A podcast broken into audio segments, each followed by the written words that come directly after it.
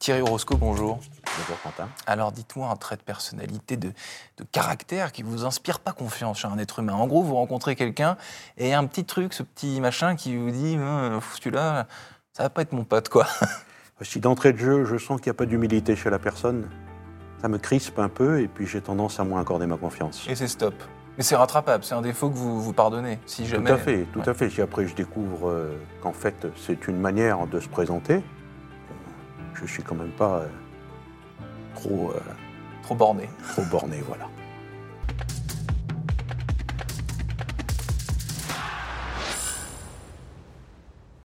Bonjour à tous et bienvenue au Talk Décideur du Figaro avec aujourd'hui en face de moi Thierry euh, Orosco qui n'aime pas les gens qui manquent d'humilité et on le comprend évidemment. vous êtes fondateur Thierry Orosco de Obvious Technology, donc c'est une start-up qui est spécialiste de la visualisation de données numériques pour les métiers de la sécurité. Euh, vous n'êtes pas un start-upper né, hein, si, je peux me permettre euh, ça. Hein. Vous avez une longue carrière euh, de, gendarme, vous avez même dirigé le GIGN pendant plusieurs années. Est-ce que c'est une reconversion, il y a 10, 15, 20 ans, à laquelle vous aviez pensé, ou alors ça a été beaucoup plus sur le, sur le tard, si je puis dire? Alors, la reconversion, je savais qu'un jour, l'histoire du GIGN finirait. Ça, je le savais. Qu'est-ce que j'allais faire après? Je ne le savais pas et j'ai évolué dans ma réflexion, bien évidemment. Mais je savais que ça allait s'arrêter un jour. Et vous saviez que ça se déroulerait sur ce secteur de la, de, la sécurité? Ça, pour le coup, c'est beaucoup, moins, euh, c'est beaucoup moins étonnant quand on, est, quand on a quelqu'un qui a fait votre carrière et vos, et vos skills, pour, pour parler comme, comme sur LinkedIn.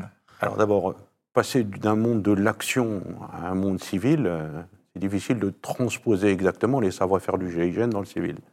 Maintenant, on a acquis des compétences, euh, j'avais acquis des savoir-faire, euh, je m'étais fait beaucoup plaisir. C'est une aventure humaine extraordinaire. Et ce plaisir, je me suis dit, il faut que je continue à avoir du plaisir dans les futurs métiers que je vais exercer. Parce que le GIGN, vous êtes, euh, vous êtes conscient évidemment que, que ça nourrit beaucoup de, de, fantasmes. Il y a des documentaires télé, euh, on imagine, il y a la préparation physique, euh, on, tout, le monde essaie un peu, le grand public essaie d'imaginer les coulisses. du GIGN, c'est quoi exactement? C'est en dessous ce que l'on pense généralement. Ah c'est une aventure humaine extraordinaire, faite d'action et surtout faite d'un collectif on vit dans un monde euh, entre frères d'armes, hein, c'est exactement le terme, et c'est plus qu'une passion. C'est un sens à sa vie. C'est un sens à sa vie. la devise du GIGN, c'est s'engager pour la vie, dans les deux sens de s'engager pour la vie. Est-ce que c'est un, secteur où vous, donc vous avez noué évidemment des relations, vous êtes fait peut-être des, amis Est-ce que dès lors qu'on quitte vous, l'avez dit, la transition vers le monde civil n'est pas évidente parce que c'est plus les mêmes codes, c'est plus les mêmes gens, et puis on ne fonctionne plus de, la même manière. Est-ce que vous avez gardé des amis? Est-ce que, euh, ou alors on coupe, on coupe vraiment quoi? Alors, ceux avec lesquels j'étais au GIGN, évidemment, j'ai gardé des relations avec eux. Ces relations-là, elles dureront éternellement. Euh, après, il y a des gens qui sont près de vous parce que vous êtes au GIGN. Mmh. Ceux-là, on apprend aussi à les reconnaître et on sait que quand on aura quitté le GIGN, on ne les verra plus. Et ça, c'est pas grave. Ça fait un bon tri. Et c'est fait, ça fait partie du, jeu, si, de la vie. si, je puis dire, Thierry Orosco, quand vous avez donc euh, déboulé dans ce, dans ce monde civil que vous connaissiez évidemment, mais euh, que, dans lequel vous n'aviez pas euh, travaillé, vos premières réactions, ça a été quoi quand vous avez dû vous, vous conformiser, entre guillemets, au code de l'entreprise, au code du business, du monde civil? Qu'est-ce qui vous a surpris, moins surpris, étonné? Alors, il faut s'adapter, évidemment, parce qu'on est dans un monde avec des référents totalement, totalement différents. Il faut réapprendre à accorder sa confiance, alors qu'au GIGN, euh, on donne sa confiance naturellement et à tout le monde. Dès lors que quelqu'un est dans le GIGN, on lui donne sa confiance. Et il vous donne sa confiance. Dans le monde des affaires, c'est un peu différent. C'est très différent. Donc on apprend aussi à se faire une petite cuirasse de ce côté-là. Maintenant, euh, j'ai découvert que dans le monde euh, civil, ben, il y avait des tas de choses que j'avais apprises auparavant et qui me servaient beaucoup. Par Comme exemple, quoi, par exemple oui. ben, Le niveau stress, quand même, est très différent. Et la façon de gérer le stress, bon, je relativise beaucoup les choses. Euh, il y a la façon d'aborder aussi euh, ce qui s'est passé. Le GIGN a une culture euh, du retour d'expérience. On s'enrichit de ce qui s'est passé. On dit toujours, c'est pas parce que j'ai bien fait, pas ça bien fini que j'ai bien fait. Et ça, on va le chercher tout le temps. Alors que je remarque que dans la vie civile, on fait moins de retours d'expérience et on se nourrit moins de ses fautes et de ses échecs. Or, c'est ce qui nous fait avant tout grandir. C'est ce qui fait avant tout euh, grandir. Et puis, c'est vrai que dans les coulisses du GIGN, il y a toute une part de, euh, vous l'avez dit, de, stress. Effectivement, le stress euh, euh, dans, une, situation d'urgence qui nécessite de une concentration extrême, on, y laisse, on peut y laisser sa, vie. Ou alors, quand on est dans un déjeuner d'affaires dans le 8e arrondissement de Paris, c'est pas exactement la, même chose. Est-ce que votre expérience de gendarme vous a été utile pour vous intégrer sur le, sur, sur- le marché du travail, sur le marché de l'entrepreneuriat, puisque vous êtes entrepreneur aujourd'hui. Euh, Est-ce que euh, vous voyez que vos, vos déjeuners d'affaires, justement, vos rendez-vous, quand, quand vous vous présentiez, euh, les, les- gens et en face de vous étaient impressionnés parce qu'ils avaient un, un ancien directeur du GIGN euh, et que, je le disais tout à l'heure, ça nourrit beaucoup de fantasmes, ce genre de, milieu, de secteur? Alors, c'est certain que quand on dit j'ai commandé le GIGN, ça marque, ça pose. C'est ouais, on- Enfin, il y a un moment respect, quoi. on passe, on passe cette phase-là, et il faut que ce qu'on fasse et ce que l'on est apporte aussi euh, de la part de l'interlocuteur. Il dit ben, je suis respectueux euh, de ce qu'il est devenu, de ce qu'il est, et peut-être euh, pas uniquement de ce qu'il a été. On va parler un peu de biotechnologie, euh, Thierry euh, euh, Orozco.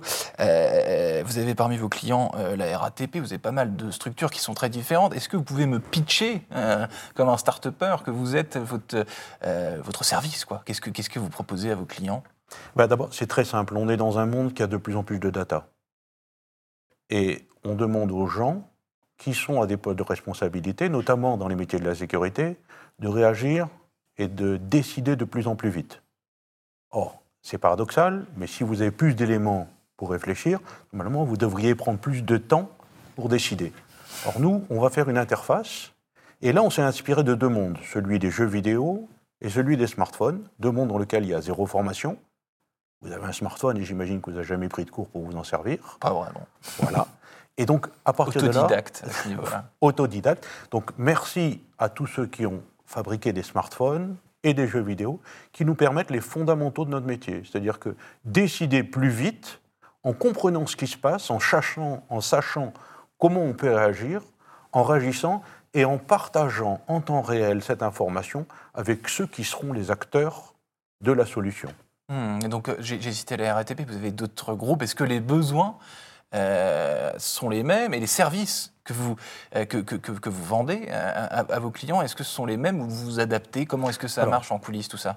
On s'adapte, euh, on s'adapte évidemment à plusieurs grands types de marchés. hein. On a le marché des forces de sécurité, forces de police dans les grandes villes. On a le marché de tout ce qui est infrastructure critique. On a le marché des grands événements. hein. Par exemple, la Coupe du Monde, euh, l'exposition universelle à Dubaï, les Jeux Olympiques qui arrivent. La Coupe du Monde, ça vous occupe beaucoup en ce moment? La Coupe du Monde, c'est fini. Oui. Donc, Euh, Les Jeux Olympiques, pardon. les Jeux Olympiques, ben, on est en plein euh, dans la préparation de ces Jeux Olympiques, dans la sélection par les différents organisateurs, dont le ministère de l'Intérieur, des solutions, dont j'espère la nôtre. Donc ça, des gros chantiers, disons comme ça, de, des gros événements euh, finalement, parce que les Jeux Olympiques, c'est un événement, et autour, il y a moult, moult partenaires, et c'est ces partenaires-là qui sont vos clients. si Tout à fait, sont nos clients. Euh, J'ai lu une étude qui dit que les salariés, vous l'avez un peu dit avec, euh, avec cet exemple des, des- des- des- des cadres dirigeants, euh, que les salariés se- se- se sont un petit peu, pas tout le temps réceptifs aux, aux- notions de sécurité. Ils ont même parfois tendance à s'en moquer. Pour vous, ça doit être terrible, ça. Alors, ben, on essaie de se protéger. on à la essaie fois, de se votre- protéger. Ouais. De se protéger, de sensibiliser. On sait que, notamment dans le monde de la data, euh, la première euh, faiblesse, c'est l'être humain qui oublie ou qui euh, ne prend pas assez de précautions par rapport à son propre usage.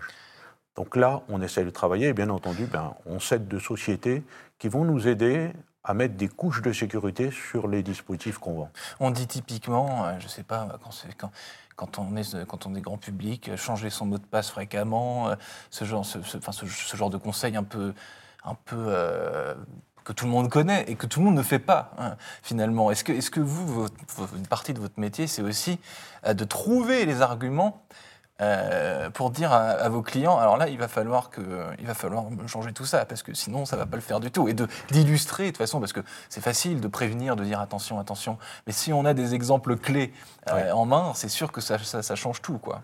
Alors nous, notre, notre leitmotiv, c'est d'expliquer aux clients qu'il ne faut pas qu'ils perdent du temps.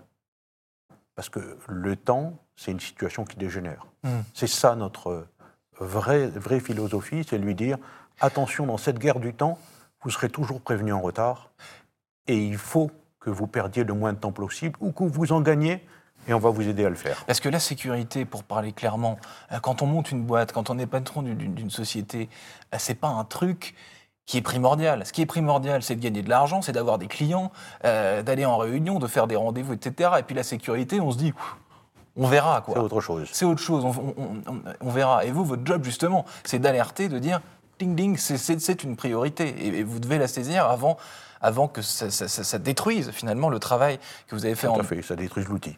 Ouais. Est-ce que, que- comme situation critique, est-ce qu'on peut parler, euh, euh, on peut parler, Thierry Orozco, de, de- de- de- des choses fréquentes qui, qui- qui se, qui se produisent euh, quand on n'est pas assez vigilant, hein, justement, sur, sur, sur, sur ces thématiques-là? Ben, je pense que la première des choses, c'est de se faire voler ses données ou d'avoir euh, ces données qui sont prises et on demande une rançon. Parce qu'il y a du phishing, il y a des, il y a des- des- les dangers sont partout Il aujourd'hui. y a mille façons, mille façons de le faire, Et bien de évidemment. plus en plus. Et euh, ben, il faut s'en prévenir. Et souvent, on regarde et on dit que ben, les premières précautions sont des précautions tellement évidentes, vous l'avez dit, qu'on les oublie, euh, vous, moi. On trouve une clé USB, on a tendance à la mettre sur son ordinateur. C'est la première des fautes. C'est la première des fautes, la, clé USB. Est-ce que vous, à titre personnel, Thierry Orozco, vous êtes, euh, êtes quelqu'un de très, euh, très méfiant euh, vis- vis-à-vis de ça? Parce que, par exemple, euh, moi je sais qu'il y a des arnaques au CPF euh, sans cesse par texto, etc. Je sais que, que des faux comptes Chronopost envoient des mails ou envoient des textos. Et pour autant, parfois, euh, c'est ça aussi qui est dangereux avec notre époque. Il y, a, il y a de plus en plus de pièges. Et même les gens avisés qui savent qu'il y a des pièges sont parfois, sont parfois tentés de se dire Ah, bah, effectivement, j'attends un colis, je clique. Alors, C'est très, très compliqué. je suis d'autant plus prudent que je ne suis pas un spécialiste de la cybersécurité et que justement, chaque fois que je vois euh, un phishing supposé, j'aurais tendance à ne jamais ouvrir le SMS, à ne pas ouvrir le mail, à ne pas ramasser une clé USB, parce que je sais que je ne sais pas. Thierry Orozco, donc ancien patron du GIGN et start-upper, entrepreneur, toujours prudent, que ce soit au GIGN ou aux manettes de, so- de sa société. Merci infiniment d'avoir répondu à mes questions pour Merci. le talk décideur du Figaro. Je vous dis à très bientôt. Au revoir.